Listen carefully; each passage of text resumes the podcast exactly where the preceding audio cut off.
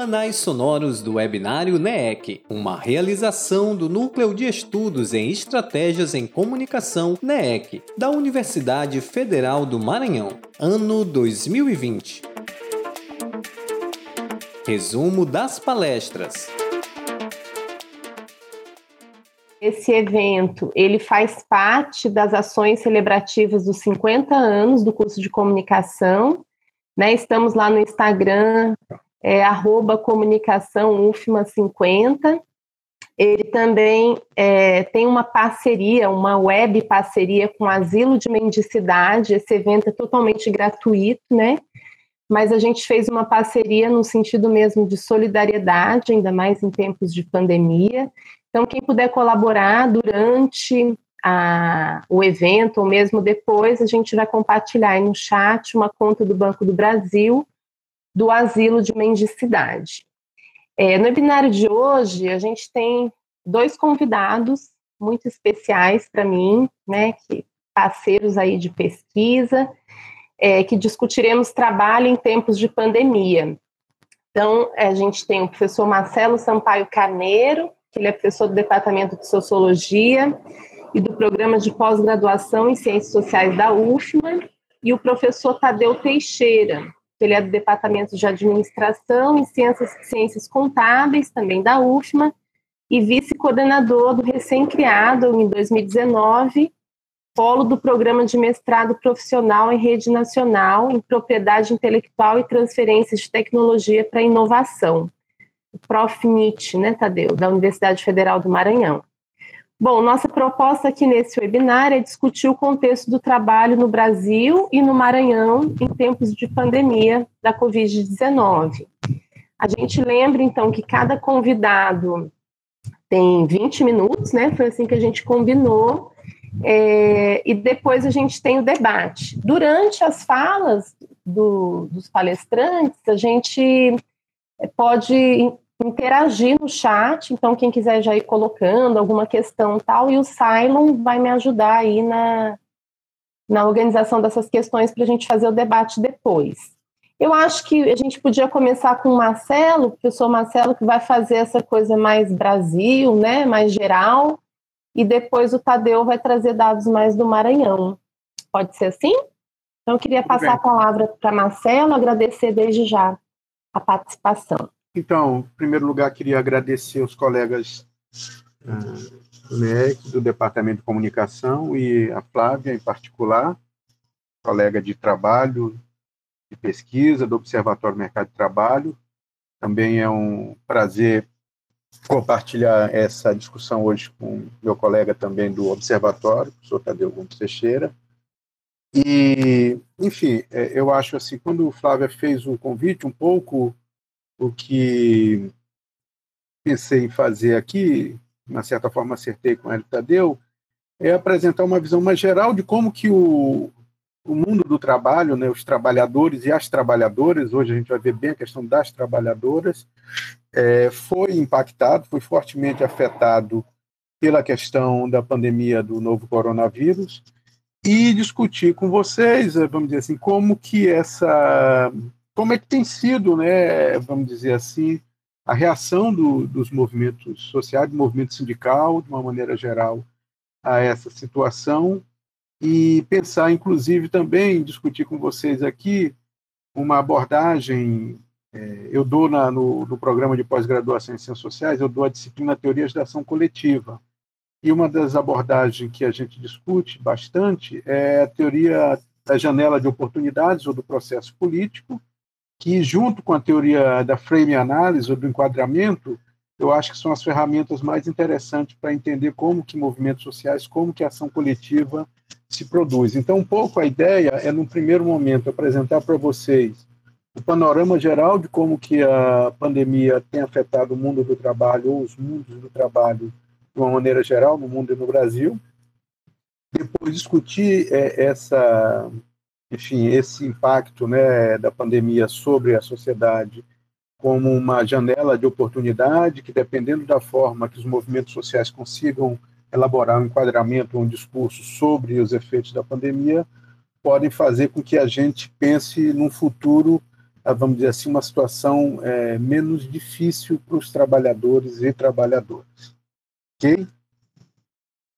É, então, uh, eu vou apresentar, é, eu falei para a Flávia, o, a Organização Internacional do Trabalho, ela tem no seu site, disponível em português, espanhol e inglês, um boletim que ela atualiza de 15 em 15 dias sobre a situação dos trabalhadores e trabalhadoras no mundo, considerando os efeitos da pandemia. Então, eu vou trazer para vocês, nesse primeiro momento, o último boletim foi de 20 de junho, certo? Então, são os dados da OIT para a gente ter uma visão de como que a, a, a pandemia, a, o Covid-19 afetou, tem afetando o mundo do trabalho. Então, de acordo com estimativas da OIT, né, cerca de 68% da força de trabalho no mundo foi atingida pela pandemia, o que inclui cerca de 1,6 bilhão de trabalhadores na economia informal. Para o segundo semestre de 2020, a OIT está projetando três cenários possíveis, né? três cenários, fazendo uma análise prospectiva, identificando três cenários possíveis, aí vamos dizer assim, de retomada né? É, de atividades e tentando verificar de que maneira, vamos dizer assim, os trabalhadores e as trabalhadoras, o mundo do trabalho de uma maneira geral, é, seria impactado. Então, no cenário mais otimista, que seria um cenário aí de retomada gradual das atividades sem uma nova onda de contaminação pelo coronavírus, você teria ainda em relação ao ano de 2019, quer dizer, menos 34 milhões de empregos. O cenário que eles chamam baseline, é, é, que é o mais provável, é que você tenha uma retomada, mas não uma retomada muito forte, e você teria uma redução de 140 milhões de empregos. Mas existe, eles trabalham também com um cenário muito pessimista, vamos dizer assim, seria aquele que você teria uma segunda onda de contágios, aí provocaria a necessidade de lockdown ah, em vários países, né? Você tem, essa semana, você teve, por exemplo, em algumas regiões da Espanha, né?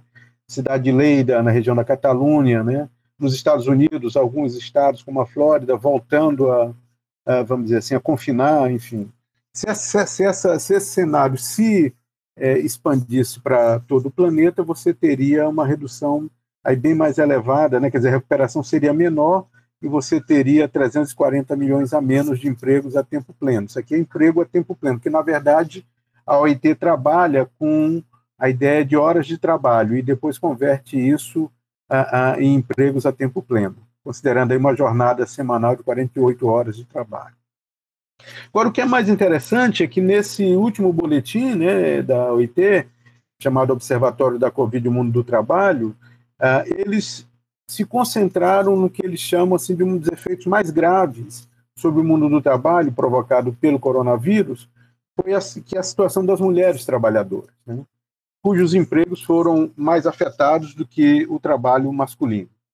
Então, eles indicam pelo menos quatro dimensões que eu queria apresentar para vocês, uh, que mostram como que as mulheres foram muito mais afetadas que os homens uh, uh, pela pandemia do coronavírus, as mulheres trabalhadoras.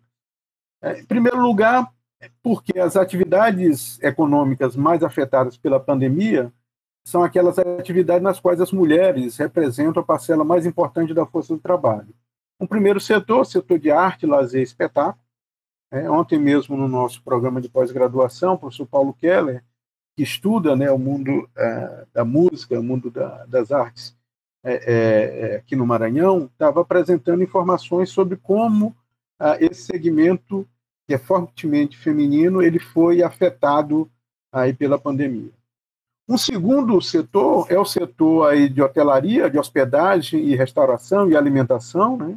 Também tem uma forte presença, mais de 60% da força de trabalho global, a OIT está trabalhando com dados globais, composta por mulheres. Um setor industrial, setor de fabricação de roupas e de calçados, né? que é fortemente feminino, e o setor do comércio varejista, né, lojas, shoppings, etc. Mas tem uma segunda dimensão também, é, que é muito importante, e aqui no nosso caso também, eu me lembro que no caso do, do Maranhão, o trabalho doméstico é muito forte, aparece inclusive nas estatísticas gerais do mercado de trabalho. Tá? Então, a OIT diz que a, que a pandemia afetou também fortemente, esse setor, né, trabalho doméstico, cerca de 37 milhões de mulheres, certo, em todo o mundo, e que se caracteriza por uma forte precariedade, né, pela inexistência de mecanismos de proteção social, falta de seguro-desemprego, inexistência de plano de saúde, situações como aquelas que vocês devem ter acompanhado pela imprensa, em que uma, uma patroa colocou sua empregada em situação de cárcere privado e não deixava ela ir visitar sua família durante isso no Rio de Janeiro durante todo esse período. Uma terceira dimensão diz respeito também a um segmento muito importante que eu vou falar também daqui a pouco, porque é um dos setores que tem começado a se mobilizar e com muito apoio da sociedade, é que as ocupações, né, quer dizer, o trabalho, né, as trabalhadoras e os trabalhadores mais expostos ao Covid, é, é, que estavam na linha de frente foram casos de trabalhadoras do setor de saúde e setor do que na, na Europa, nos Estados Unidos, Japão, se chama da economia do care, né, da, da proteção social. Né? Eu me lembro que logo no início a, a, da pandemia eu acompanhei muito né, o caso de várias enfermeiras, principalmente profissionais de enfermagem, né, que vieram a óbito, no caso, na Europa, de uma maneira geral, aí na Itália, na Espanha e na França, que foram os países mais impactados, e me chamou também muita atenção, no caso, por exemplo, do Canadá, a província do Quebec, que é o Canadá francês, a, a, o maior índice de, de, mortalidade foi nos asilos públicos, né? Quer dizer, ao contrário da, da nossa sociedade, que de uma certa maneira ainda são as famílias que se ocupam principalmente das pessoas mais idosas, nessas sociedades, né, são, são principalmente asilos públicos, né, casas de repouso públicas ou mantidas ou privadas mantidas com recursos públicos, né? E no caso, por exemplo, da província canadense do Quebec, a, a, a, o número de, de cuidadores foi contaminado ou que veio a falecer foi tão grande que foi necessário enviar efetivos do, das Forças Armadas para conseguirem manter funcionando as casas de asilo. Então, esses trabalhadores, essas trabalhadoras são basicamente mulheres. No caso, no, no Canadá, são principalmente mulheres de origem africana ou mulheres é, de origem centro-americana. Então, além do conteúdo de gênero, aí tem um conteúdo étnico muito claramente, é certo? E que foi fortemente afetado pelo coronavírus. E o último efeito, né, relatado aí nesse estudo da OIT, refere-se né, ao, ao agravamento do trabalho das mulheres em casa, né, quer dizer, mesmo no caso daquelas mulheres, aquelas profissionais que conseguiram a ah, fazer, continuar trabalhando no sistema de home office, né? quer dizer, a dupla jornada afeta muito mais fortemente as mulheres do que os homens. Né? Quer dizer, nesse estudo, então, ah, eles fizeram uma pesquisa, não foi uma pesquisa global, mas foi em alguns países da Europa, cerca de 15% de, das mulheres entrevistadas responderam que tiveram ah, muita dificuldade em manter suas atividades de trabalho, por quê? porque tinham que tomar conta da casa, tomar conta ah, ah, dos filhos, etc. Tá certo? Enquanto que, no caso dos homens que responderam à pesquisa, foi só cerca de 10%, 6% dos entrevistados. Tá? Pois bem, a OIT, obviamente, não faz só um, um, um, diagnóstico né, desse cenário aí da manutenção de uma alta taxa de pessoas desempregadas, ah, de como que isso, esse público de desempregados é principalmente composto ah, por mulheres, mas eles também, nesse relatório, eles apresentam quatro medidas que seriam centrais para tentar é, minimizar os efeitos ah, da pandemia sobre o mercado de trabalho. Eu queria também, então, falar rapidamente desses dessas medidas que a OIT está propondo, porque é uma organização muito importante. Nós estamos tendo debate público no Brasil de como enfrentar essa questão uh, do desemprego, né? Depois Tadeu vai dar mais informações sobre o nosso mercado de trabalho. E essas medidas, então, eu acho que são importantes que a gente tenha, leve em consideração. Primeiro conjunto de medidas está relacionado, então, a estimular a economia e o emprego, né? Quer dizer, a OIT defende o uso de política fiscal ativa, né? Significa aumentar o gasto público, né? Ou seja, como vem ocorrendo de uma maneira muito intensa na Europa, nos Estados Unidos, na Ásia, né? e aqui no Brasil, a, a, através aí do famoso chamado Corona Voucher, né? Esse, essa mensalidade de 600 reais aí que se discute no Congresso a prorrogação, para manter as pessoas e continuar a estimular a atividade econômica. Né? E alguns aspectos, estímulos específicos a determinados setores mais impactados, onde o caso do setor de saúde é evidentemente o exemplo principal. Então, vamos lembrar que o governo aqui do estado, diversos governos estaduais fizeram investimentos fortíssimos, né, montando hospitais de campanha, ampliando o número de leitos é, para fazer, é, vamos dizer assim, frente ao aumento a, a, do número de casos aí é, no Maranhão, no Brasil, de uma maneira geral.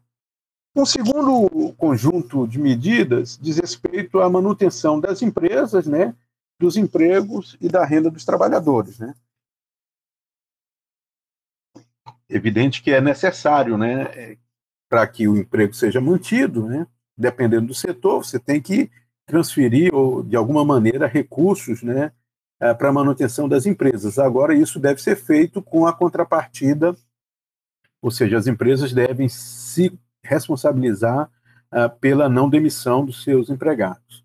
Então, as medidas propostas in, incluem extensão de mecanismos de proteção social, né, ou seja, ampliar a rede de proteção social. Então, seguro-desemprego em alguns países, por exemplo, que só cobriu uma franja pequena da população, tem sugerido ampliação, tá para pegar inclusive trabalhadores do setor informal, medidas de manutenção do emprego e fornecimento de apoio financeiro às empresas, né?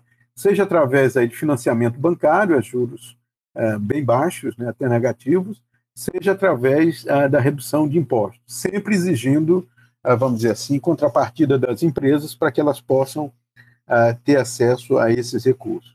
Aqui no Brasil, esse debate também tem sido feito, né? A necessidade, hoje mesmo saiu no Valor Econômico, depois eu vou mostrar para vocês, uma pesquisa do IBGE, em que mostra que de cada 10 empresas no Brasil, uh, pelo menos 7, uh, ah, vamos dizer assim, é, é, demitiu funcionários nesse período. Agora, o que é interessante nessa matéria é que eles mostram, a maior parte dessas empresas dizem, diz que não, esses empresários que responderam à pesquisa, que não receberam apoio do governo. O terceiro elemento dessa estratégia geral que a OIT defende é a ideia da proteção dos trabalhadores no local de trabalho, então, é essa ideia da necessidade de reforço de medidas de segurança e saúde no trabalho. E aqui eu queria chamar a atenção, né, quer dizer, nós vamos fazer essa discussão na UFMA, né, quer dizer, nosso retorno no segundo semestre. Quer dizer, no segundo semestre de 2020, que será o primeiro semestre letivo, ele vai ser atividades, as nossas atividades vão ser, na maior parte, é, é, é, online, mas em alguns setores que você tem laboratórios aí, vai ser preciso, deve haver algum tipo de atividade presencial, e será preciso, então, toda a proteção né, no local de trabalho, né, medidas sanitárias aí de segurança a quem for, quem tiver que fazer atividade presencial. Mas no nosso caso, vamos dizer assim, que a gente pode fazer grande parte das nossas atividades por home office, ainda é relativamente tranquilo, mas pensem, por exemplo, no caso de trabalhadores da indústria de frigoríficos, que tem sido no mundo inteiro um dos principais focos aí de novas ondas de contaminação do coronavírus, né? Que é um ambiente, eh, vamos dizer assim, de, envolve uma força de trabalho muito grande, em situações extremamente desfavoráveis e que os empregadores não têm tido o cuidado necessário, vamos dizer assim, para manter as regras de distanciamento, o uso de máscara, etc. Um elemento importante também, né, quer dizer, impedir a discriminação e exclusão. Então, todo esse debate que vem sido, tem sido feito nas universidades, né, de criar, por exemplo, a Universidade Federal do Rio Grande do Norte criou um auxílio inclusão digital, né? Nosso caso, na UFMA, tem essa discussão de uma distribuição de tablets, né, e de recursos para que os estudantes né, não venham a ser discriminados no acesso aos cursos online no segundo semestre. É. Então, isso também no mercado de trabalho é fundamental, né, que você tenha medidas para que uh, impeça a discriminação e exclusão social e possibilitar um acesso geral ao serviço de saúde, né, e ampliação de algum tipo de benefício, como férias pagas, no caso daquelas empresas que assumem com o governo o compromisso, eh, vamos dizer assim, de, na impossibilidade de retomar suas atividades, colocar parte da sua força de trabalho em férias pagas. E por último, mas não menos importante, né, quer dizer, é que você precisa de um diálogo social para a obtenção dessas soluções, né? Ou seja, a pactuação entre empresa, trabalhadores e Estado, né, das medidas que vão ser tomadas para a gente enfrentar é, esse novo cenário aí nos próximos anos, até que a gente tenha uma vacina que possa imunizar a maior parte da população. Então, a OIT defende o fortalecimento das organizações de representação dos trabalhadores, também dos empresários, e indica o caminho das negociações coletivas para o estabelecimento de acordos. Isso é interessante porque é justamente o contrário do que ocorreu no Brasil nos últimos anos, né, com a chamada reforma trabalhista. Porque a reforma trabalhista, a primeira parte da reforma trabalhista, foi toda voltada para fragilizar a representação coletiva dos trabalhadores e estimular os trabalhadores a negociações individuais com seus uh, empregadores. Obviamente que numa situação dessa uh, de, de, pandemia, de crise sanitária, de crise econômica, uh, negociar individualmente significa, vamos dizer assim, é, é uma perda considerável para os trabalhadores. Muito bem. Agora eu queria então passar para o segundo momento aí dessa apresentação, né? Ou seja, considerando esses dados do OIT sobre o mercado de trabalho geral, né? Sobre a situação que os trabalhadores estão enfrentando, as medidas que ela está propondo, né? É possível a gente pensar, é, vamos dizer assim, é, é, algum tipo, né, ou formas de mobilização coletiva, de tal forma que a gente tenha, venha minimizar os impactos, que a gente viu que são muitos, ah, para os trabalhadores e trabalhadoras no mercado de trabalho. Um pouco a ideia aqui, é, é, é eu estou trabalhando aqui com uma perspectiva analítica, né, foi desenvolvida por um conjunto de pesquisadores, dentre os quais o mais conhecido já morto o cientista político Charles Tilley, mas também Sidney Terro, Doug McAdam, e que aqui no Brasil o representante talvez melhor seja a professora da USP, Ângela Alonso, que é a chamada teoria do processo político. Esses autores, assim como também outros, chamam a atenção que a gente está vivendo que a pandemia do novo coronavírus ela tá, ela funcionou como uma espécie de choque externo, né?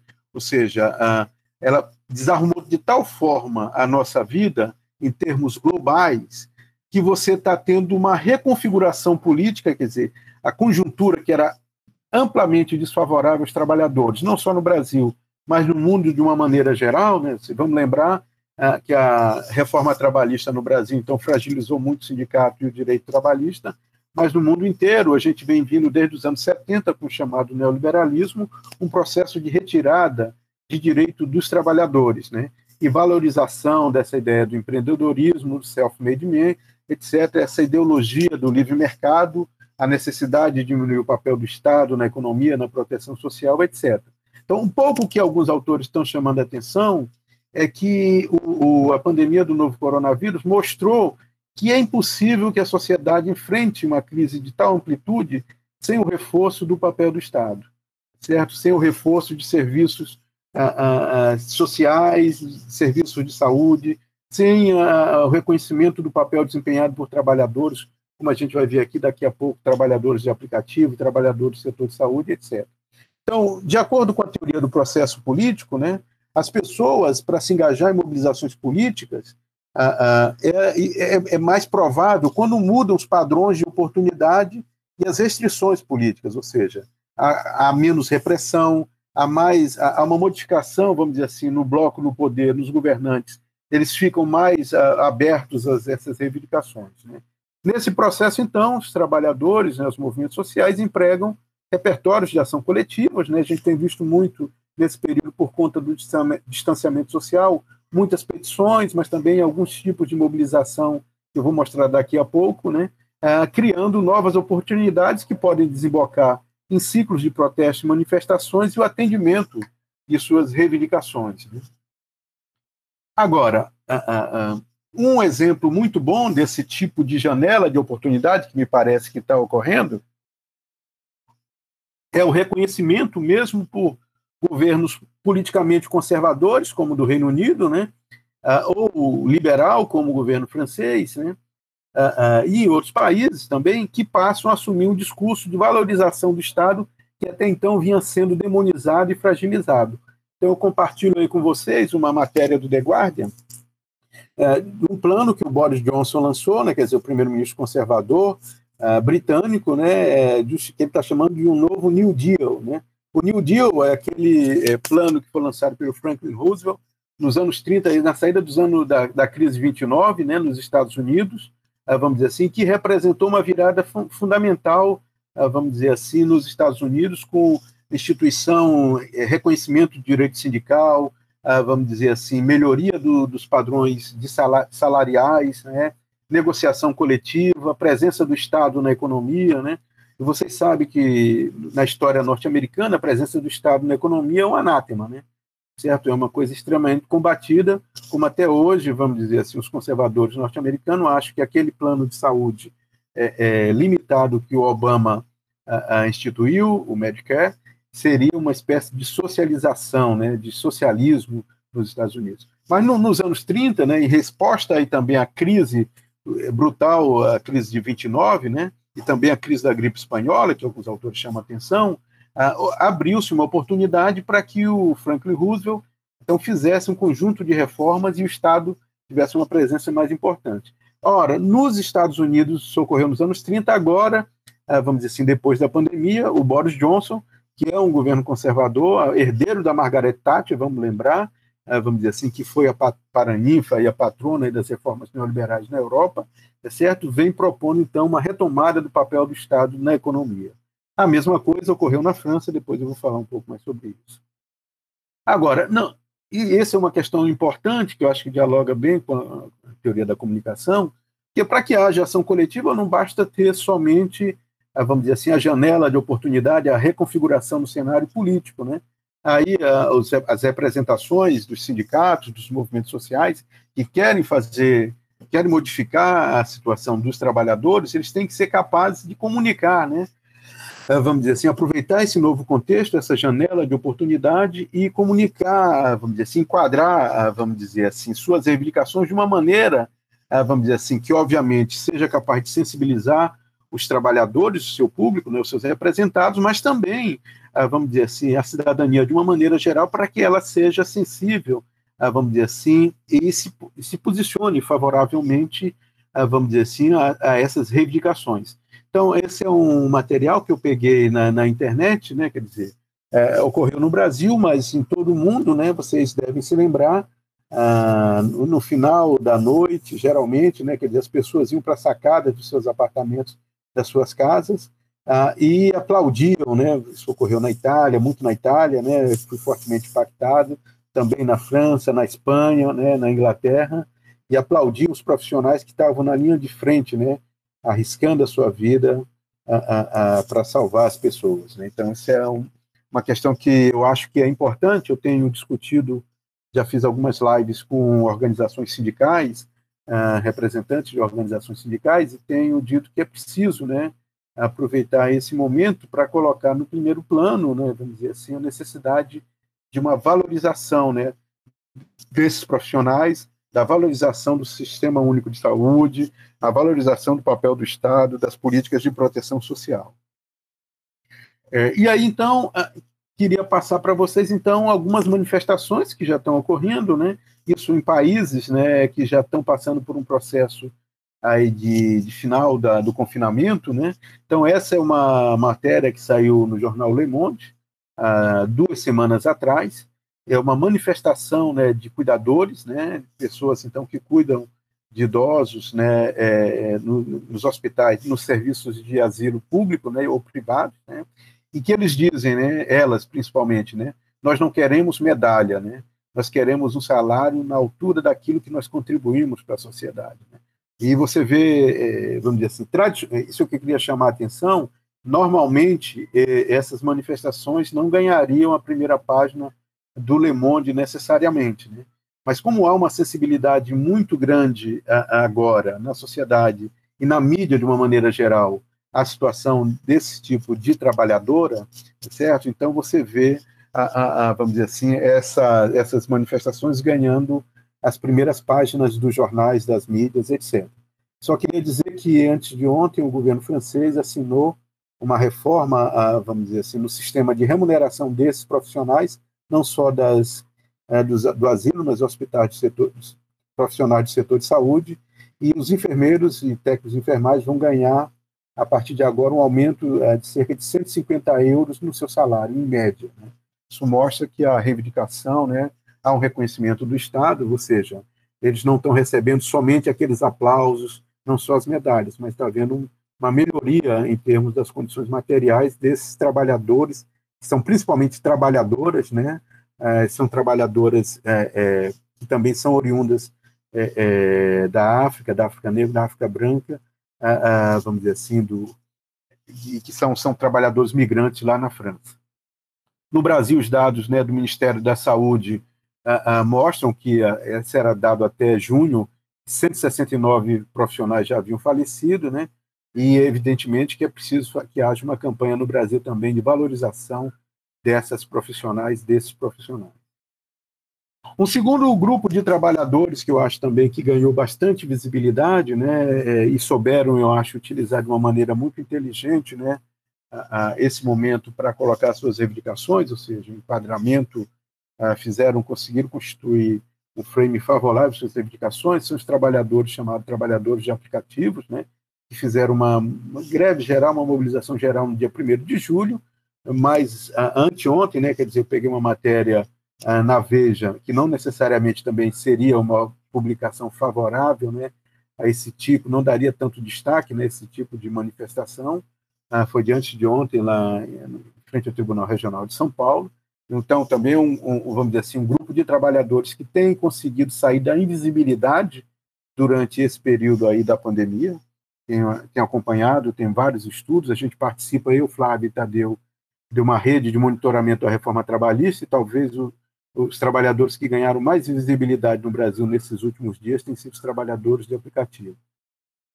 E me encaminhando já para a conclusão, né, quer dizer, qual seria então o cenário né, pós-pandemia?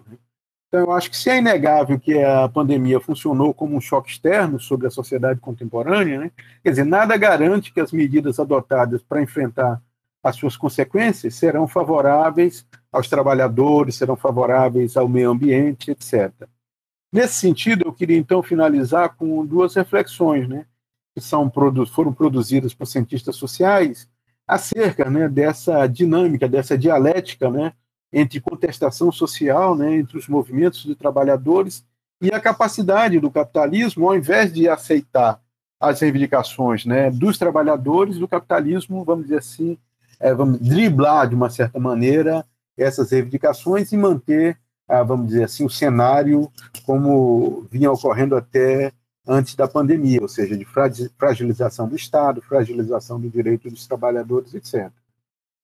Então, a primeira, a primeira reflexão que eu queria compartilhar com vocês é uma dupla de autores que eu gosto muito. Esse livro é um livro uh, teve, foi publicado no final dos anos 80, início dos anos 90, na França, ah, vamos dizer assim, já refletindo sobre o desenvolvimento do neoliberalismo na Europa, em que eh, Luc Boltanski e Eve Capelot chamava a atenção o seguinte, que qualquer que seja a fase do capitalismo, capitalismo concorrencial, no início da Revolução Industrial, depois o capitalismo monopolista de Estado, o capitalismo tardio, o capitalismo precisa de algum tipo de justificação, certo? Precisa de um discurso, precisa de um conjunto de práticas, vamos dizer assim, que faça com que os trabalhadores uh, e também os segmentos intermediários, gerentes das empresas, os burocratas do Estado, eles possam justificar uh, as suas ações. Ou seja, então, nesse sentido é que eles falam do novo espírito do capitalismo. Né? Se houve um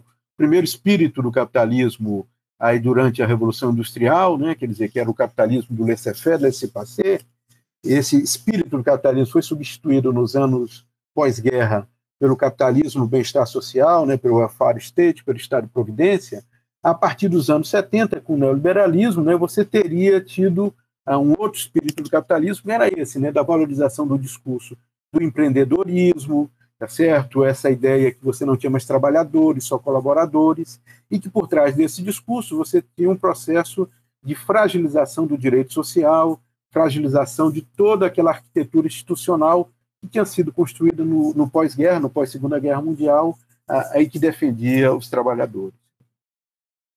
Um, uma segunda reflexão que eu queria compartilhar com vocês é dessa importante filósofa norte-americana, feminista, Nancy Fraser, desse livro, Capitalismo em Debate, é um, é um, um conjunto de entrevistas, né, uma conversa entre a Rael Jaeg, que é uma herdeira a, da Escola de Frankfurt, da teoria crítica, né, trabalhando com Axel Honneth, então, o diálogo dela com a Nancy Fraser, mas é principalmente sobre a abordagem da Nancy Fraser, A Nancy Fraser também, refletindo sobre a situação uh, nos Estados Unidos, ela disse que um dos grandes problemas que ocorreu aí para a vitória, vamos dizer assim, para a derrota dos, vitória do neoliberalismo, derrota dos trabalhadores nos Estados Unidos, é que os movimentos emancipatórios nos Estados Unidos, né, de uma certa forma, abandonaram a pauta da proteção social tá, e se aliaram, vamos dizer assim, com os defensores do mercado. Daí a origem daquilo que ela chama de um neoliberalismo progressista, que teria sido representado aí pelos governos uh, uh, Clinton e Obama, em, contraposição ao neoliberalismo hiperconservador, vamos dizer assim, do, do Trump. Né? Então, a Nancy Fraser acha que a gente tem uma janela de oportunidade agora aberta para que você tenha uma nova unidade entre os movimentos de emancipação, aí principalmente o movimento de mulheres, o movimento de direitos civis, com o movimento sindical, o movimento de trabalhadores nos Estados Unidos, para que você possa se contrapor, então, ao que ela chama do neoliberalismo progressista. Finalizando, né, quer dizer, essa é a última lâmina, se eu coloquei um pouco antes lá uma série de, é, é de notícias que seriam favoráveis, é, vamos de uma certa maneira, sinais favoráveis, né, nesses países aos trabalhadores às trabalhadoras, né, quer dizer, eu queria finalizar com essa notícia, né, que saiu uh, no, na página do UOL, né, eu também tenho acompanhado, quer dizer, algumas empresas, como a Renault, receberam auxílio do Estado para manter os trabalhadores, isso ocorreu também com a Airbus, com a Boeing, tá certo? E não honraram seus compromissos, né? Ou seja, apesar da crise provocada pela pandemia do coronavírus ter mostrado a necessidade do fortalecimento dos sistemas gerais de proteção social, né? caso da renda mínima cidadã, que foi aprovada na Espanha, da necessidade de fortalecimento dos sistemas públicos de saúde, o nosso SUS, e da reversão do processo de precarização do trabalho, nada garante que as respostas institucionais a serem adotadas serão favoráveis aos trabalhadores e às trabalhadoras. Né?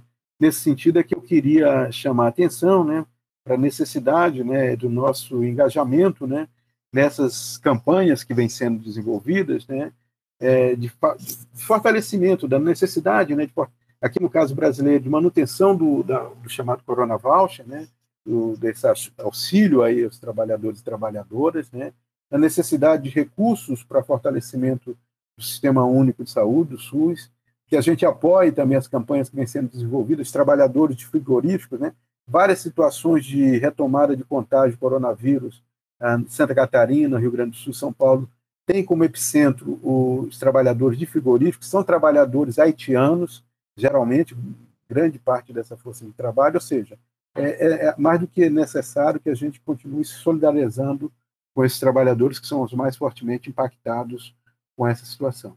E aqui, então, um pouco aí a bibliografia que eu usei, que depois vou compartilhar aí com Flávia, vai passar para vocês aí. Então, espero não ter passado muito tempo do meu tempo, né, que a Flávia tinha colocado, e depois a gente pode conversar. Obrigado. Tá ótimo, agradecer ao professor Marcelo e passar imediatamente para o professor Tadeu, quem foi entrando depois. É, eu esqueci, inclusive, na nossa apresentação, de falar que tanto o professor Marcelo quanto o professor Tadeu e, e eu, né, somos membros do Observatório do Mercado de Trabalho no Maranhão, e Marcelo, falei que ele ia falar mais no, no geral do Brasil, mas ele foi generoso e, e, trouxe o cenário internacional também, né, com os impactos para o Brasil. Agora, a ideia um pouquinho era o professor, é o professor Tadeu falar mais próximo da gente, né, dos impactos aqui no estado mesmo do Maranhão, com alguns dados do, do mercado de trabalho aí. Então, Tadeu, é com você. Obrigada. Está com o microfone desligado. Bom, boa tarde, boa tarde. a todos, boa tarde a todas. Ah, eu agradeço né, o convite da professora Flávia para a gente debater aqui essa, ah, algumas né, das características né, das tendências do mercado de trabalho dentro desse contexto da pandemia. Satisfação estar aqui com o professor Marcelo também tratando dessa questão. Ah, eu vou trazer aqui algumas questões, né, como a professora Flávia destacou, com um recorte mais regional, né, tentar compreender aqui como que nós temos características do mercado de trabalho dentro do estado do Maranhão, características que são, inclusive, estruturais e estruturantes das políticas que são adotadas aqui e que se concatenam né, com o contexto da pandemia. Eu acho que nós podemos uh, destacar aqui que há, né, dentro desse contexto pandêmico, algumas dimensões da crise que nós estamos passando, que são, ah, temos a dimensão claramente sanitária, né, nós estamos numa pandemia, e como que, na verdade, a, a crise sanitária, ela, ela é alimentada e retroalimentada pela crise econômica. Nós vínhamos já né, numa tendência a, a, de médio e de longo prazo de queda acentuada no PIB, e com impacto em diversas cadeias produtivas e em diversos setores da economia brasileira. Evidentemente, isso estava repercutindo repercutindo no mercado de trabalho, nos indicadores do mercado de, de trabalho no Brasil e, claro, no Maranhão. O Maranhão ele vinha figurando já como um dos estados né, em que a taxa de desemprego ela era bastante acentuada, e dentro desse contexto de crise sanitária, de crise econômica, de uma ausência de uma articulação, né, de uma governança, de uma crise de uma governança, de uma incapacidade do governo de implantar, inclusive, a sua própria pauta, a sua própria agenda liberal de privatizações, né, de, de reformas, uma, uma incapacidade, de fato, do governo em, em operacionalizar políticas públicas dentro daquilo que eles acreditavam, quanto mais em termos de, de, de, de, proposição de saídas e de alternativas dentro deste contexto de pandemia. Né? Então, nós temos aqui uma, diversos elementos que se retroalimentam, né, de, seja do ponto de vista econômico, uma incapacidade de conduzir, de operacionalizar a políticas governamentais. Eu acho que isso e esses temas né, são são, são, são dimensões que vocês podem, inclusive, explorar, né? são pautas que podem ser exploradas. E aí a gente tem uma, uma um impacto nacional né? Ah, gigantesco. O que eu vou apresentar aqui em relação ao Maranhão está dentro de um contexto que a PNAD hoje, nós temos uma, uma, pesquisa específica que eu já já vou apresentar para vocês, que é a PNAD Covid, que tem alguns dados sobre o trabalho no home office, quem está no home office e tal, mas temos a liberação de dados, né, como o professor Marcelo já destacou hoje pelo IBGE, e vou mostrar que nós tivemos aí, só nesse contexto da crise, que 522 empresas. Nós tivemos aí quase a, a 950 mil empresas que demitiram. Ora, dentro dessas empresas que fecharam, mais de 98% eram empresas com a 49, com até 49 funcionários, ou seja, são as empresas que realmente empregam no país, né, que têm uma maior capacidade de, de, de empregar, de ter um contingente maior de, de trabalhadores dentro do seu quadro.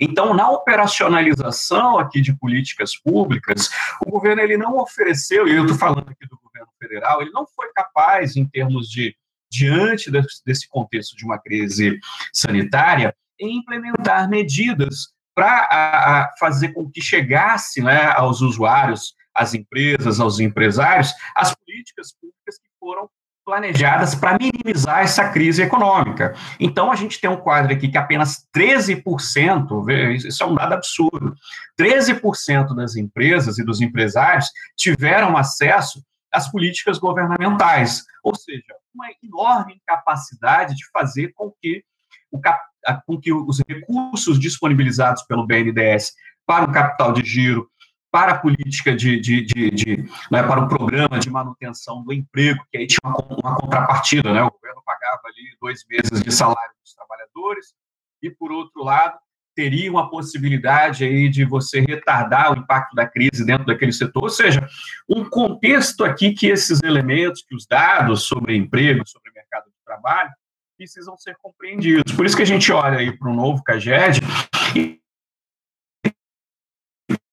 temos um impacto de, de, uma, de, um, de uma destruição de empregos formais no país. Então, assim, são diversas dimensões que podem ser exploradas de maneiras distintas. E aí eu quero aqui, a, a partir do cenário né, da crise sanitária, e a partir do contexto do home office, discutir com vocês aqui dados da PNAD Covid, né? a PNAD que foi elaborada aí pelo IBGE para mapear como que a, a, pandemia, como que esse contexto todo estava implicando numa mudança né, em relação aqui à dinâmica de trabalho. Então, nós temos aqui né, o percentual de trabalhadores em home office no Brasil. Quem, é, está, em, quem está em home office? Bom, nós temos aqui nesse primeiro gráfico, lá extraído aqui da PNAD Covid, portanto, dado absolutamente atual, nós temos um número maior de mulheres, mulheres em home office, mais aqui de 20%. Porém, a gente poderia pensar, né? Bom, qual é aqui a relação entre mulher, ser mulher branca e escolaridade? Será que isso é matizado entre as mulheres por uma questão vinculada à escolaridade? Sim, a PNAD mostra que sim, são as mulheres, são as trabalhadoras, sobretudo trabalhadoras brancas, com uma alta escolaridade, olha só. Vejam vocês, nós temos aqui que são trabalhadoras com pós-graduação que estão em home office, juntamente com o pessoal que tem ensino superior completo. Pessoas, então, que são né, brancas, pessoas que têm uma alta escolaridade, que são as pessoas que puderam sair aqui da sua rotina de trabalho, principalmente aquele tipo de trabalho que é a, a, a bastante acentuado no caso do Maranhão, que é o trabalho nos setores de comércio, de serviços. Tá? Já já pego esse detalhe. Quando a gente olha aqui para a faixa etária, a gente observa que é uma população, sobretudo, adulta, né? ou seja, de 25 até 34 anos aqui, até 49 anos, se considerarmos. Então, é uma população adulta. Os jovens, eles foram impactados, estavam, sobretudo, na informalidade, o número de trabalhadores informais, aí pensando no país, né, impactados foi altíssimo, o mesmo que a gente vai encontrar aqui no estado do Maranhão.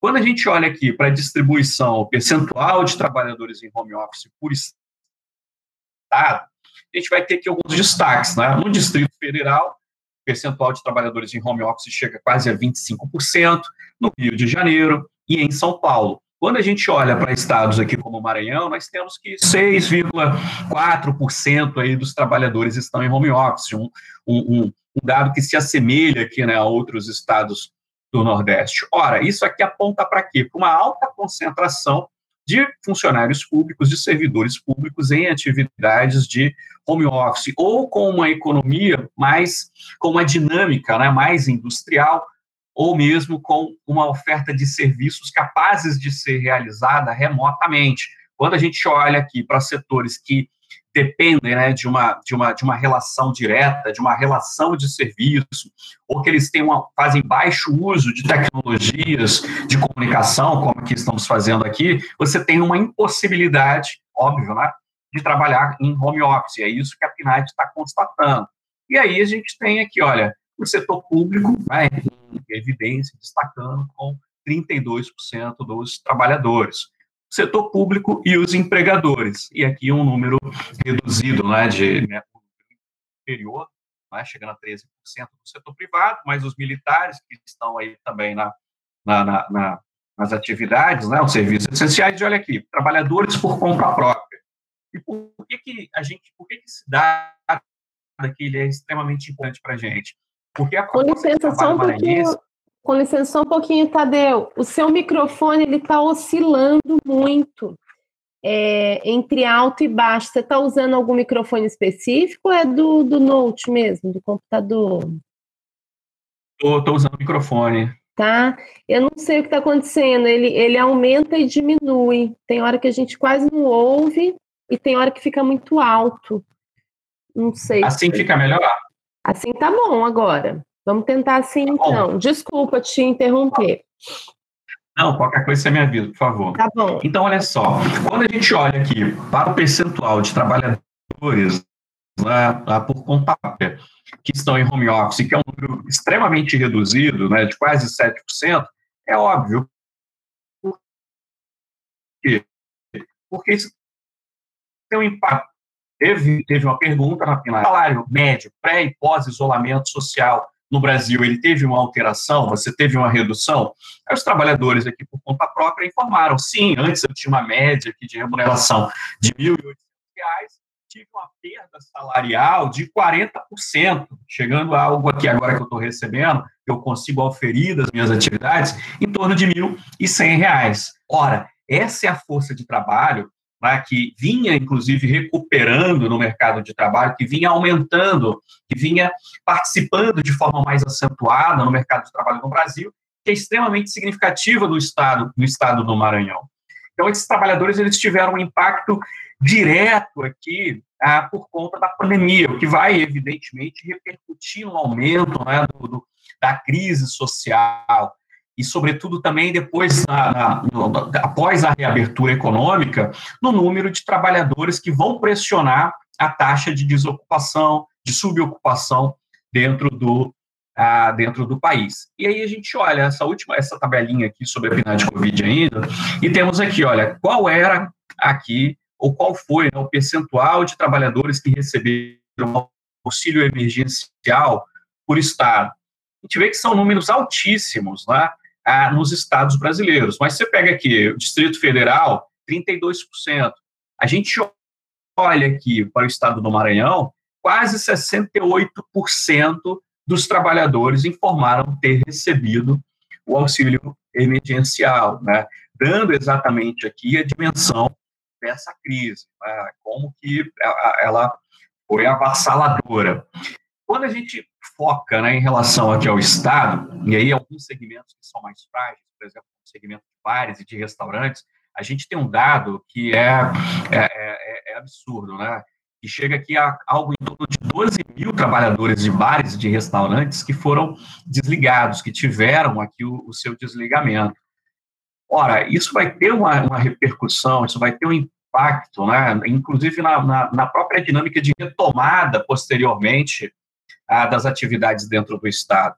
E por que, que esse segmento ele é extremamente importante? Porque o, o setor de serviços, o setor de comércio dentro do Estado, ele é o, é o, é o é, são os setores que mais absorvem força de trabalho dentro do, do estado do Maranhão. Estou mostrando aqui para vocês uma tela nós temos esses dados sistematizados e que vocês depois podem consultar de uma forma mais detida. Está né? Tá lá no site do OMT Maranhão, e nós temos lá um link para esse painel aqui. Então, vocês podem depois consultar essas informações. E aí eu queria que vocês observassem aqui o seguinte: a gente olha aqui para o mercado de trabalho maranhense, e a nossa força de trabalho ela é composta aqui por 2 milhões e 600 mil trabalhadores.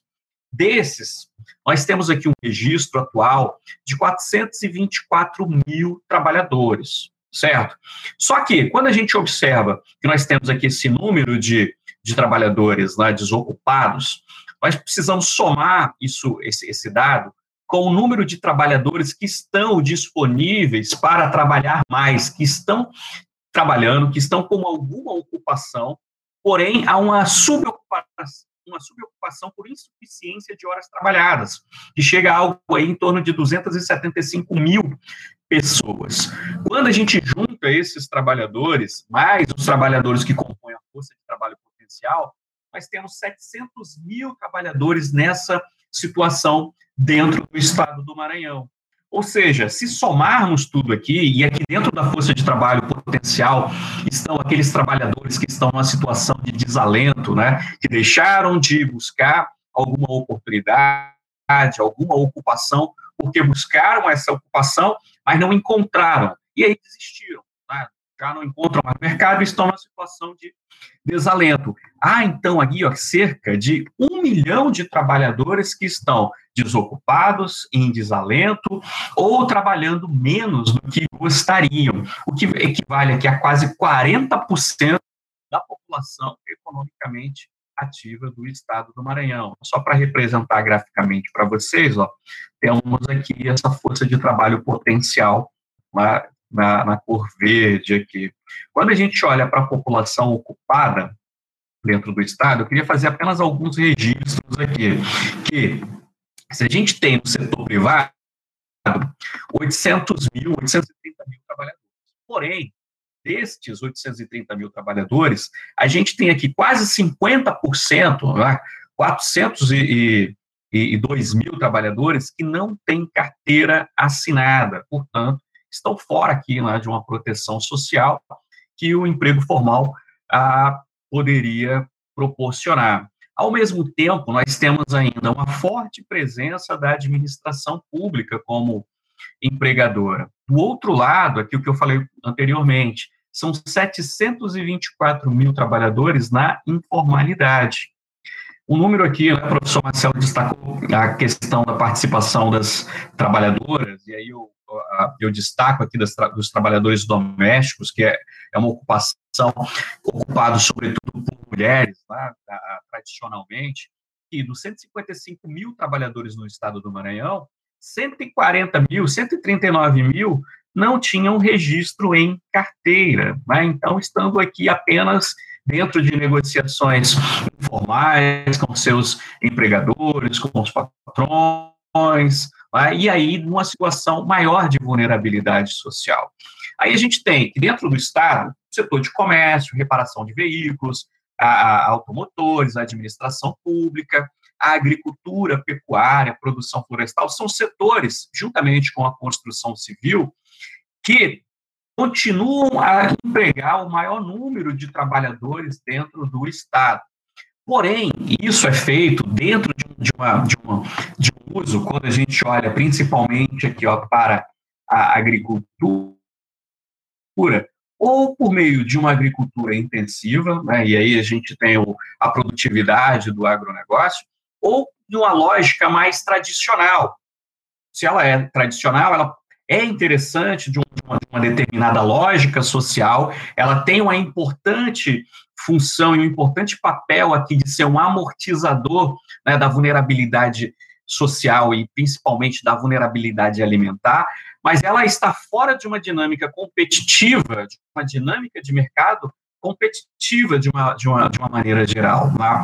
Você tem aqui a administração pública que ela é incapaz né, de, em si, de dinamizar um processo de ativação, de uma, de, uma, de uma transformação da estrutura econômica do estado do Maranhão, onde o setor primário né, é, é, é, é extremamente importante. Ou seja, nós temos aqui uma, uma, uma um, um espaço para uma oportunidade, vamos dizer assim, gigantesca para ter uma pactuação né, entre os diversos atores sociais, sindicalistas, gestores públicos, empresas, empresários, para pensar, inclusive, qual é o modelo de desenvolvimento do Estado que nós podemos pactuar e que nós podemos pensar para as próximas para os próximos anos e talvez para as próximas décadas, né?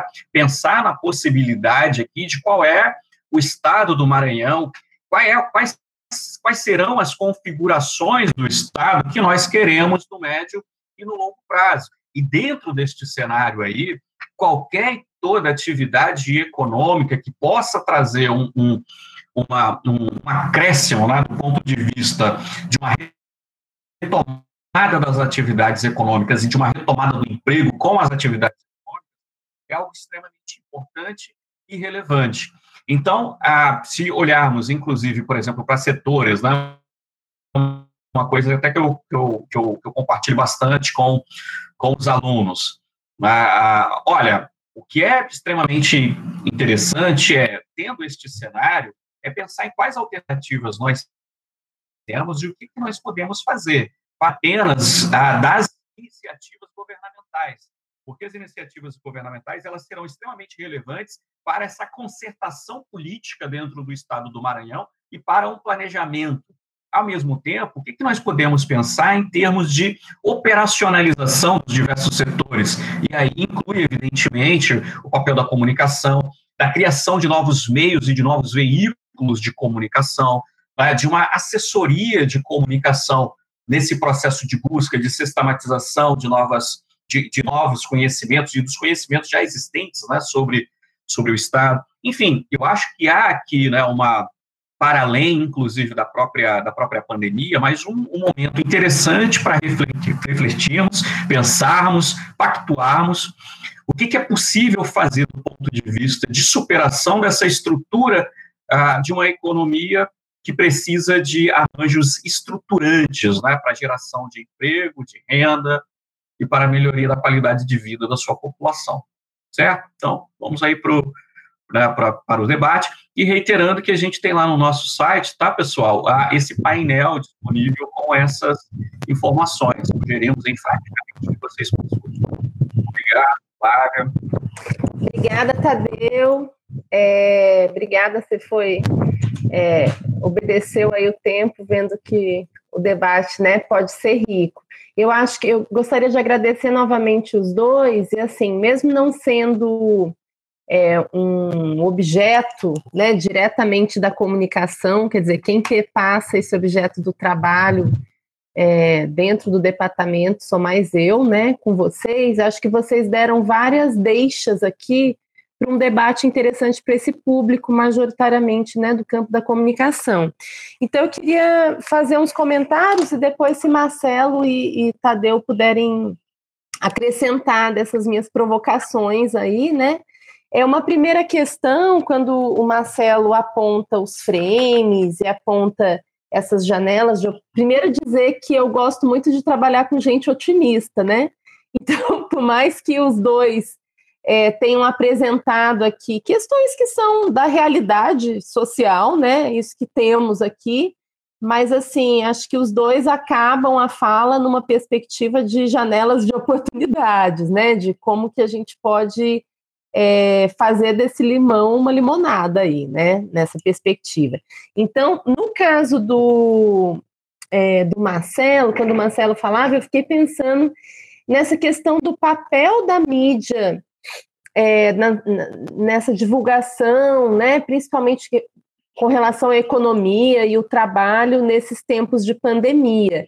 E daí ele já foi dando algumas dicas ali, né, tanto das reportagens quanto é, de uma forma de organização dos próprios trabalhadores. Né? Acho que um exemplo que a gente teve, claro, foi o primeiro de julho, essa greve geral dos entregadores de aplicativo, né, que acabaram é, é, fazendo, dizer, trazendo algo novo para a gente, né, que estuda o trabalho e que estuda a comunicação, de tentar entender como que esses trabalhadores, que não são nem tão novos assim, mas são novos na sua organização, né, estão se articulando.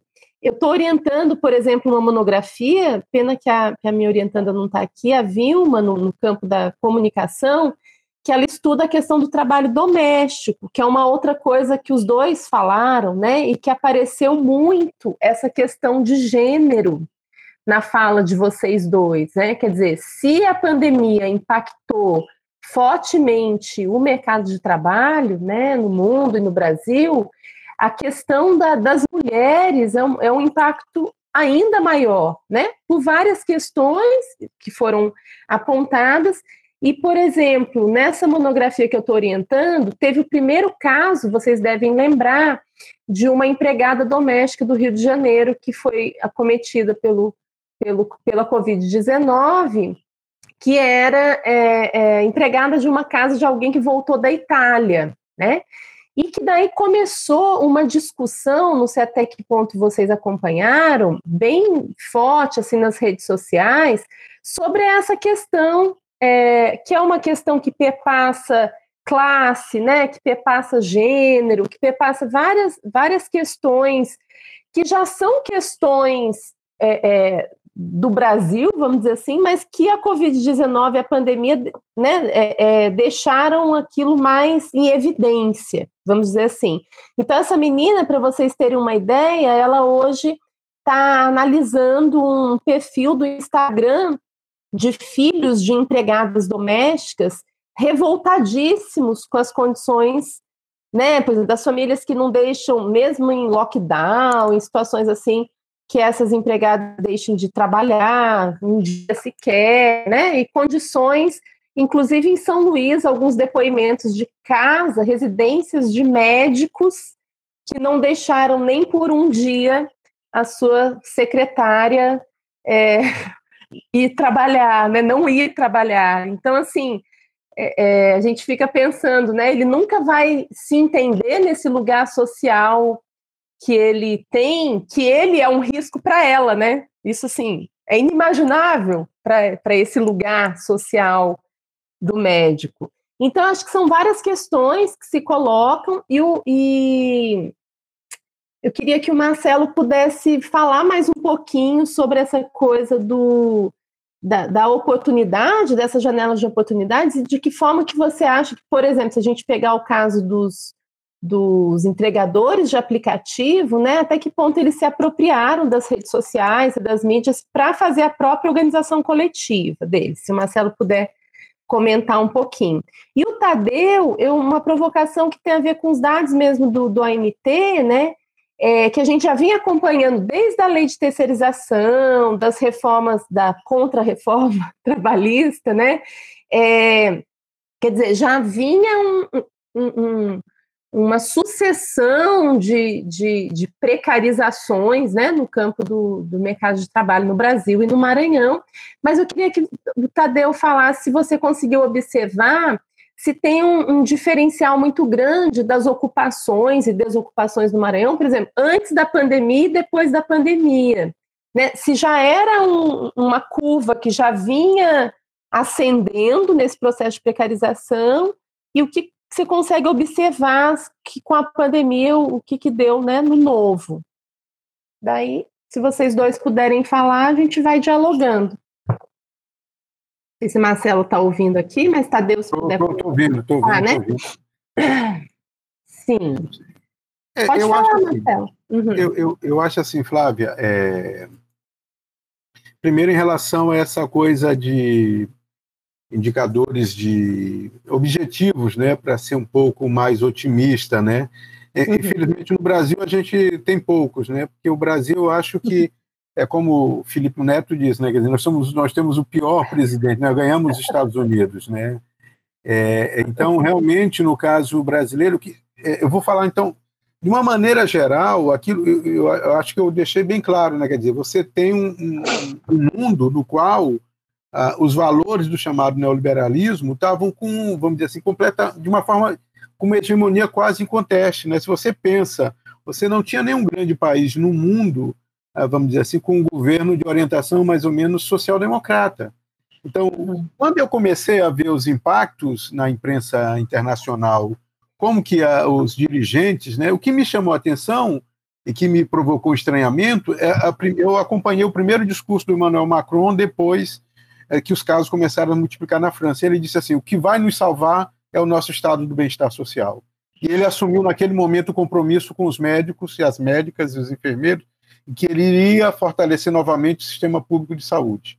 Depois, o, o, Boris Johnson, né, vocês lembram né, que no primeiro momento uma atitude negacionista, inclusive da crise, quando ele sai, uh, ele faz uma defesa do sistema de saúde britânico e agora lança esse novo programa, esse New Deal, Quer dizer, que é uma coisa inimaginável. O Boris Johnson é o herdeiro da Margaret Thatcher.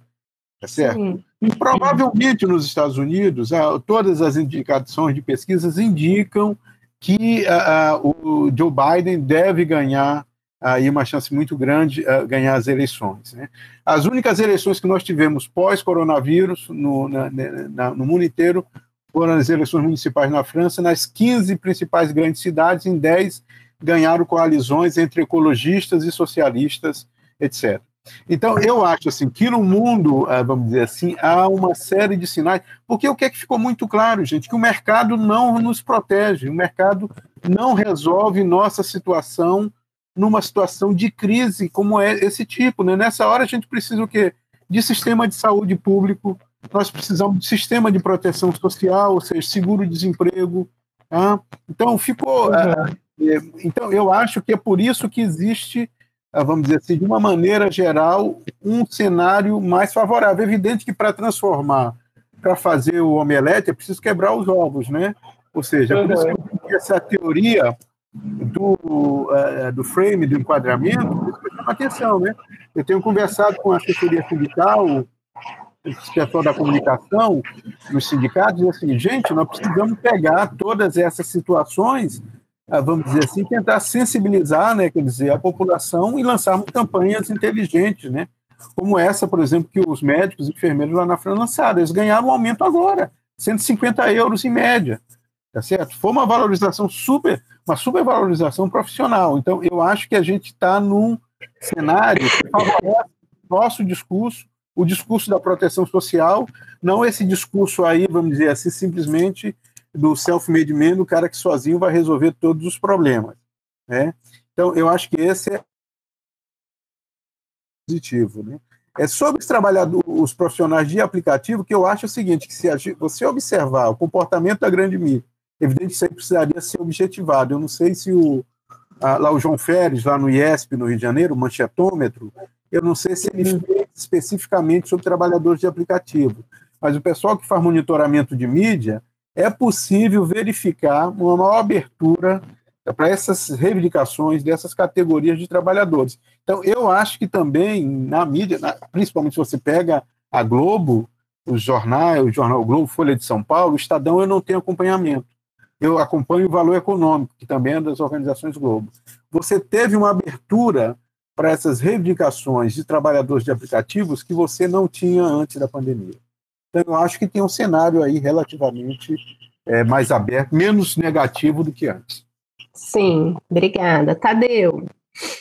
Então, Flávia, a, quando a gente olha né, para os indicadores, a, a gente tem uma tendência que se mantém aqui no estado do Maranhão, porque, assim, como eu, eu destaquei no início, a gente tem uma tendência de crise já econômica e com impacto no mercado de trabalho que é anterior à pandemia. A pandemia ela acentua a crise em alguns setores, principalmente quando a gente olha para o setor de serviços, para o setor de, de e para o comércio, e dentro né, de, de, desses setores, quando a gente olha, por exemplo, para, por exemplo, para o setor de bares e restaurantes, né, o impacto que houve ali foi uma coisa absurda. Né?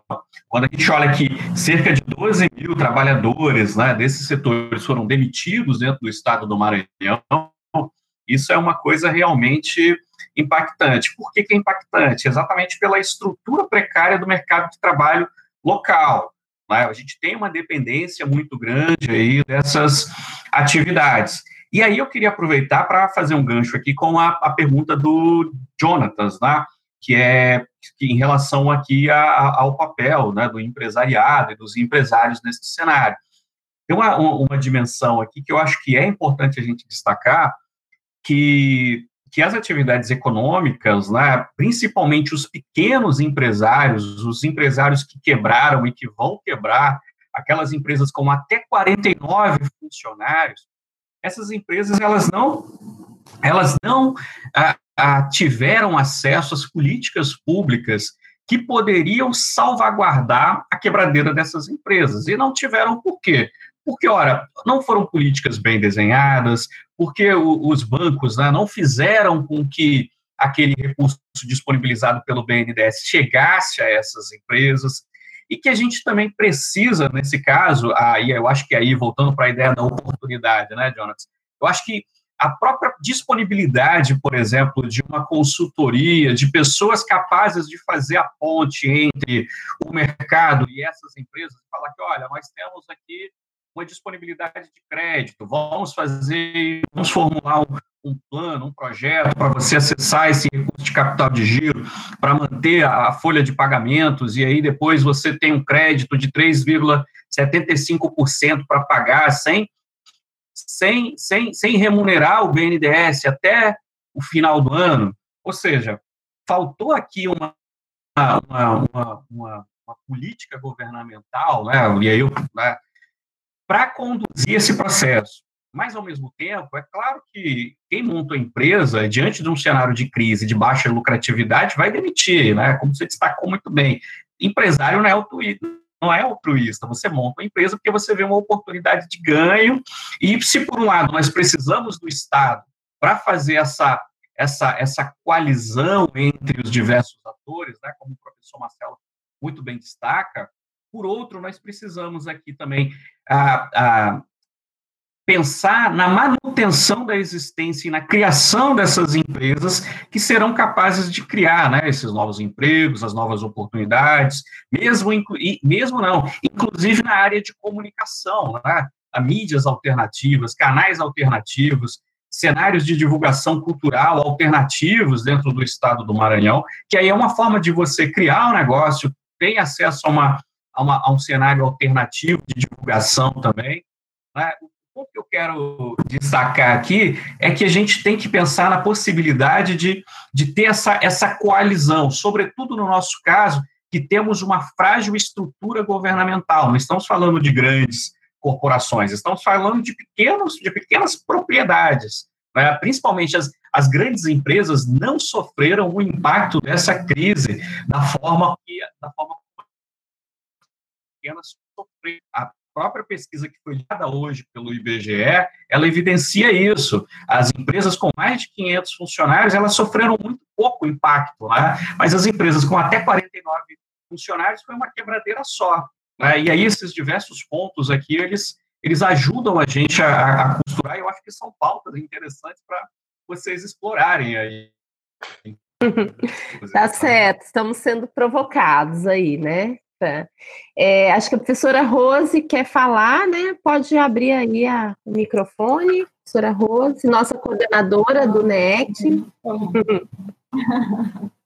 Boa tarde né, a todos e todas. Boa tarde ao Flávio, ao professor Tadeu e ao professor Márcio. Muito obrigada por estar Marcelo. Marcelo. Marcelo, desculpa, Marcelo, por estar dividindo com a gente este momento. E é, eu, a Flávia fez uma fala no começo, eu assim penso que toda a discussão ela perpassa sobre a maneira o campo da comunicação, né? é, mais do que nunca, tudo que foi falado aí está tá dentro, imerso mesmo no campo da comunicação, porque, professores, aí eu gostaria dessa interlocução, né, neste momento de reorganização de vários campos, essa reorganização na minha cabeça, e depois me corrijam aí, não, ou pelo menos né, complementem se eu estiver enganada, essa reorganização, ela passa por uma questão mesmo comunicacional, tecnológica, na minha cabeça, né? Por exemplo, o campo da educação ele se reinventou rapidamente, né? E através de um processo de comunicação também, né? Porque eles teve, eles tiveram que se, faz, se falar, que fazer presente, que dizer estamos aqui e vamos continuar de alguma forma, né? Por meio de tecnologia, por meio de algum de alguma plataforma, de algum meio se fazer presente. A comunicação também teve que se reinventar, vinha num processo de mudança, mas mudou muito mais rápido ainda, né? Com vários processos aí, falado do home, do home office, aí, que é um desses, né? Então, para mim, a comunicação perpassa muito essa questão do trabalho, muito. E eu vivo aí pro, provocando a Flávia, né, para que ela faça alguns podcasts fazendo essa discussão. Bom, mas a minha colocação é, é dentro desse novo momento agora de reorganização que perpassa, né, é, essa nova, esse novo campo aí, sobretudo dialogando com a comunicação, com as tecnologias, eu vejo, professores, que quem não estava preparado dentro do mercado de trabalho, quem não estava comungando com essa mudança tecnológica, ou estabilizou ou afundou, né? Porque era rápido o delivery, tinha que criar rápido um sistema, uma plataforma, uma forma de você se falar com aquele cliente, né? Porque não tinha a pandemia deixou todo mundo isolado. E nessa, nessa reorganização de quem, dentro dessa tecnologia, que não se organizou e que possivelmente estagnou ou afundou, é que eu gostaria dessa interlocução de vocês, de pensar esse novo momento aí, de ousar a pensar, porque a gente não tem muita certeza, após a pandemia, o que, que acontecerá com a gente, né? Nessa, nessa nova reorganização porque aí eu vejo, não sou tão otimista assim, mas eu vejo assim um fosco, que quem tem vai continuar tendo, quem não tem vai ficar mais pobre.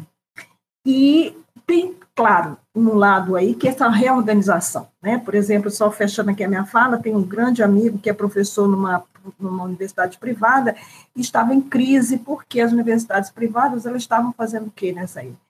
É um projeto Algumas vão, as teorias, por exemplo, que são disciplinas dadas em São Paulo, em São Luís, no Maranhão, teoria da comunicação é teoria.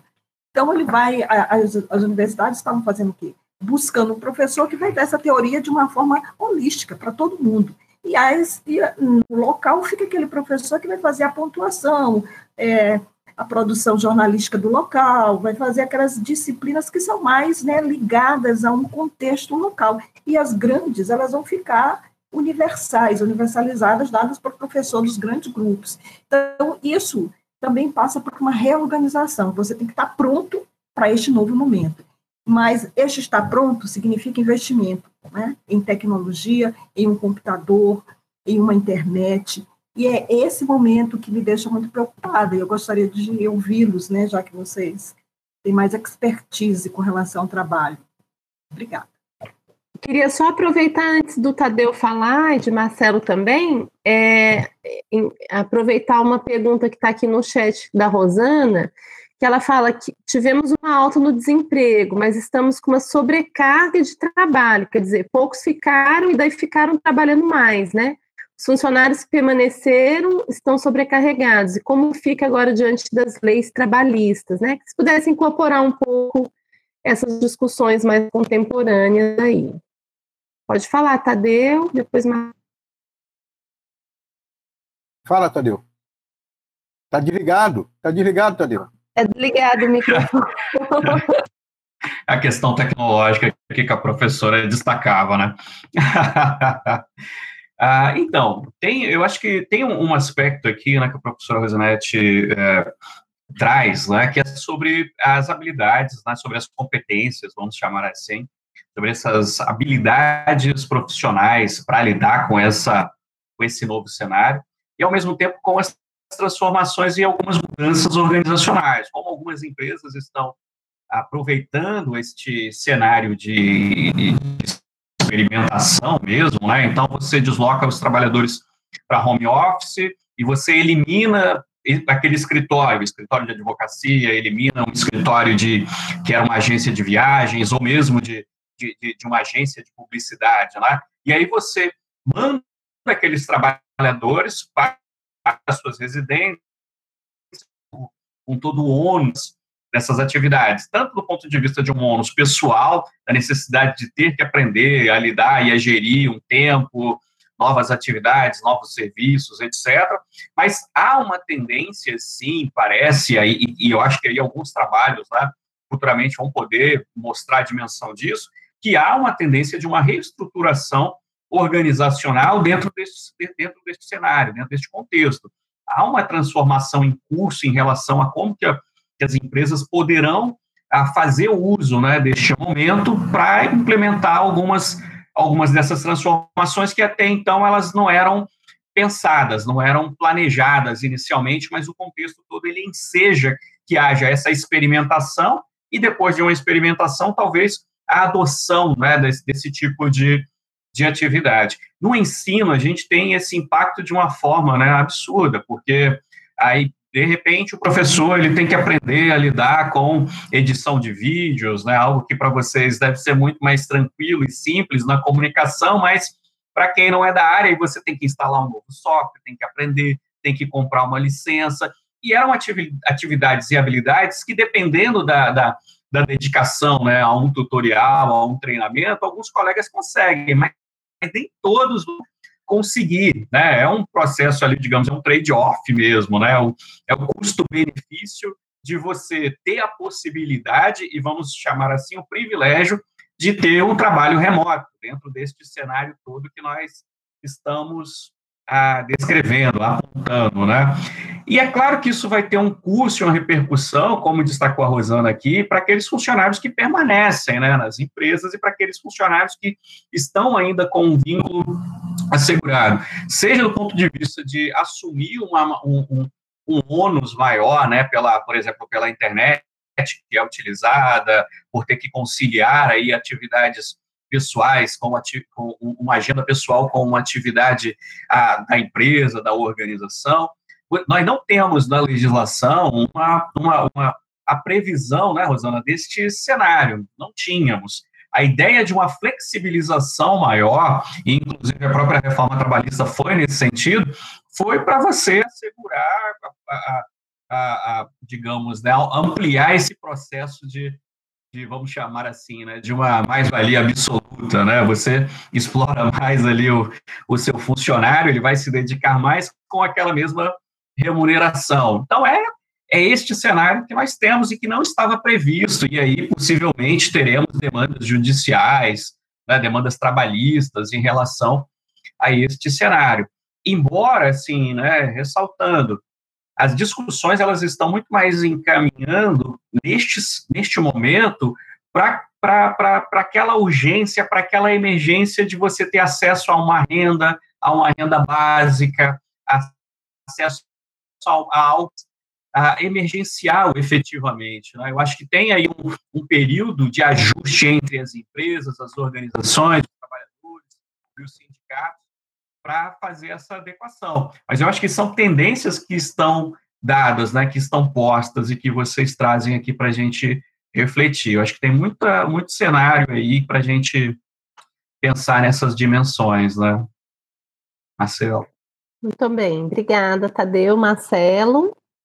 Então, é, eu queria primeiro só chamar a atenção, é, vamos dizer assim, que a gente precisa ter muito cuidado, porque se existem atividades que podem ser, vamos dizer assim, revolucionadas, transformadas essa ideia do trabalho à distância, e o, ensino é efetivamente um, um, deles, um dessas atividades, existem outras que o, o seu caráter material vai impede esse tipo de, de, de modificação.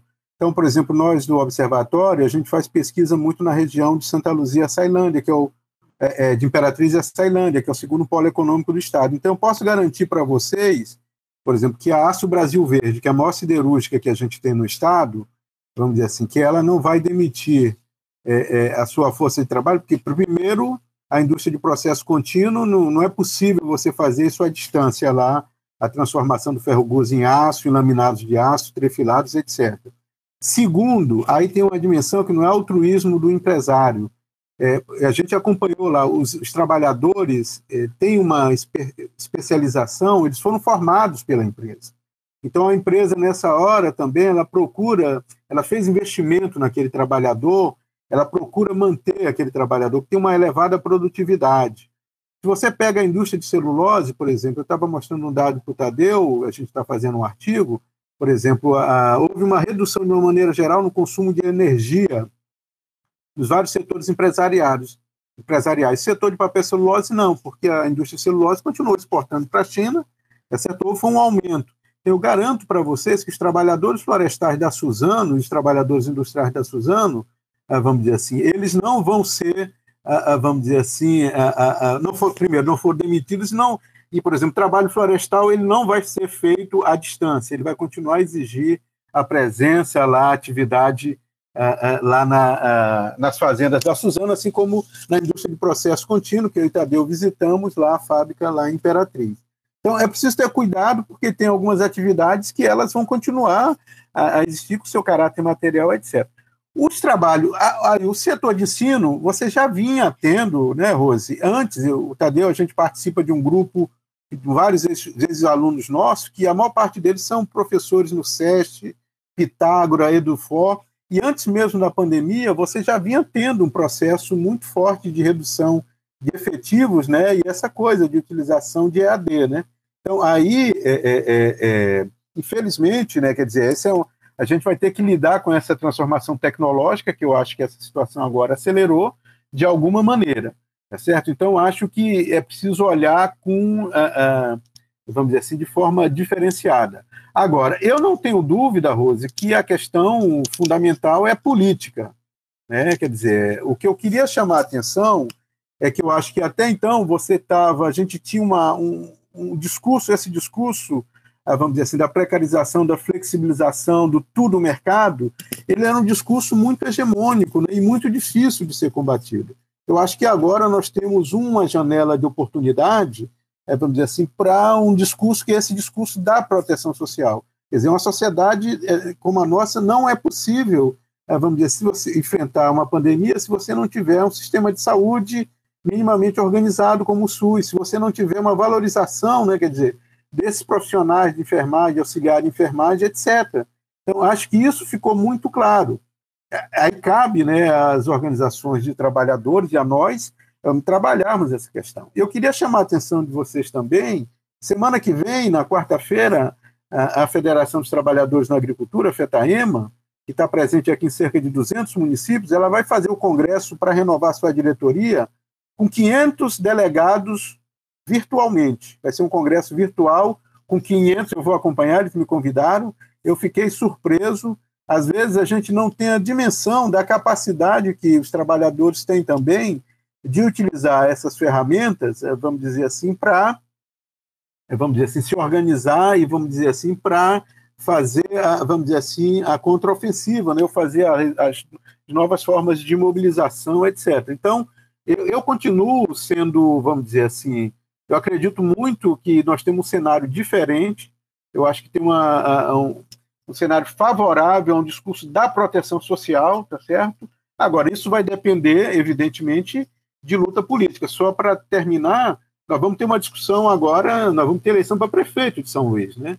E eu tenho falado muito, terminei agora um artigo com uma orientanda uh, sobre uh, abastecimento uh, urbano aqui em São Luís.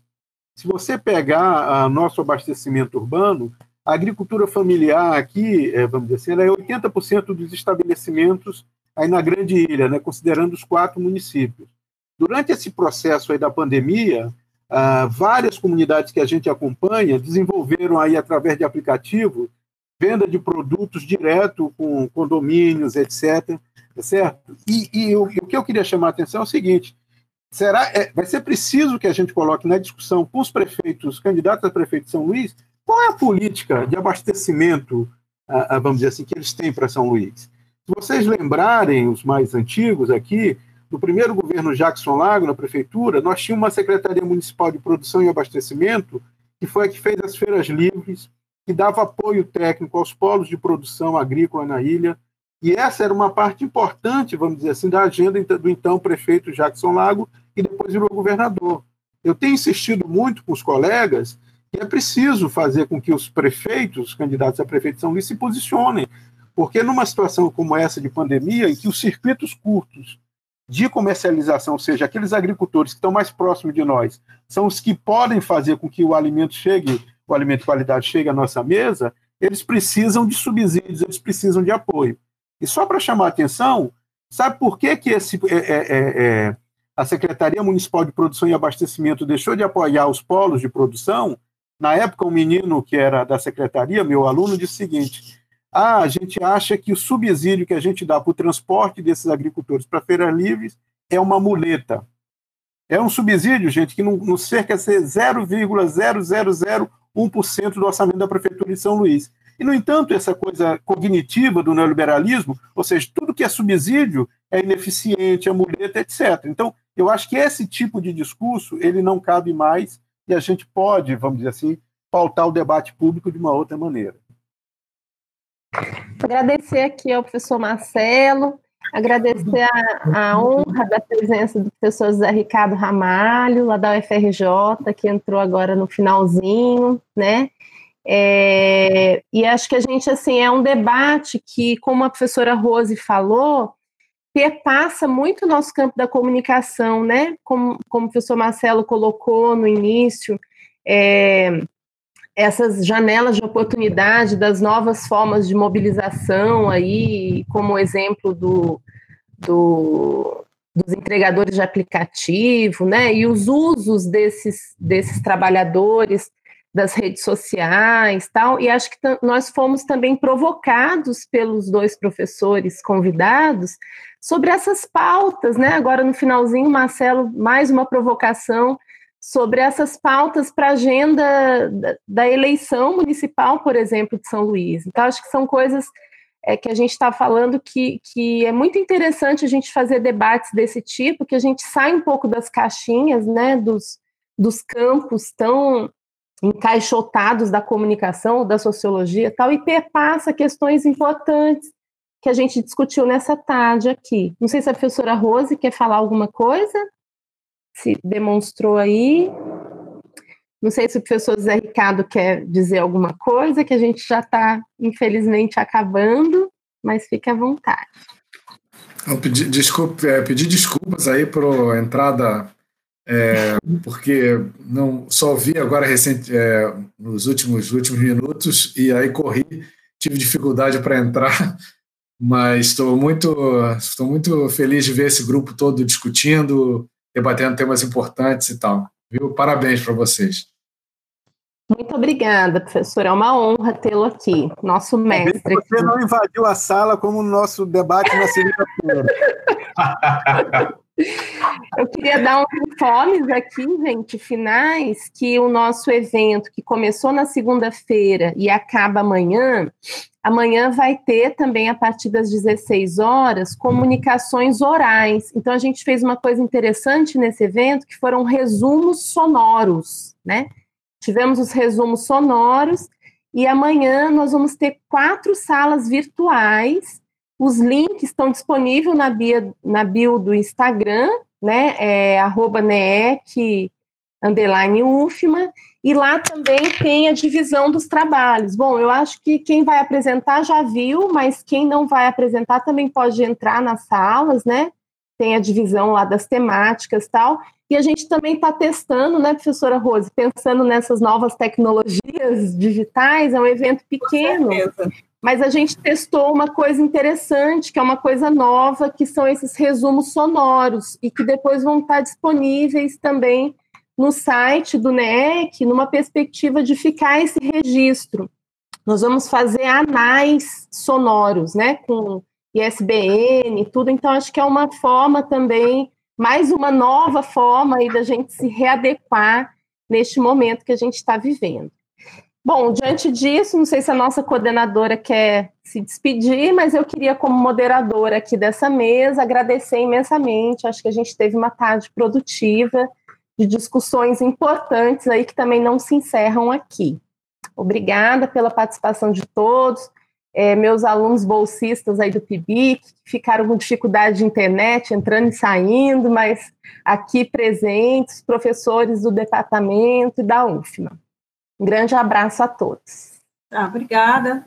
Agradeço também aos professores, aos alunos presentes, né? Essa interlocução com a comunicação, professores, eu acho fundamental. Tudo que foi falado, tudo, acho que está impregnado de comunicação, são vários olhares, né? E fica aí a provocação para o NEEC, junto com a Flávia, apoiando a Flávia na linha, de pesquisa dela, da gente também produzir pautas, né, professora Flávia? Que eu vivo cutucando, vamos produzir as nossas pautas, colocar lá na nossa página.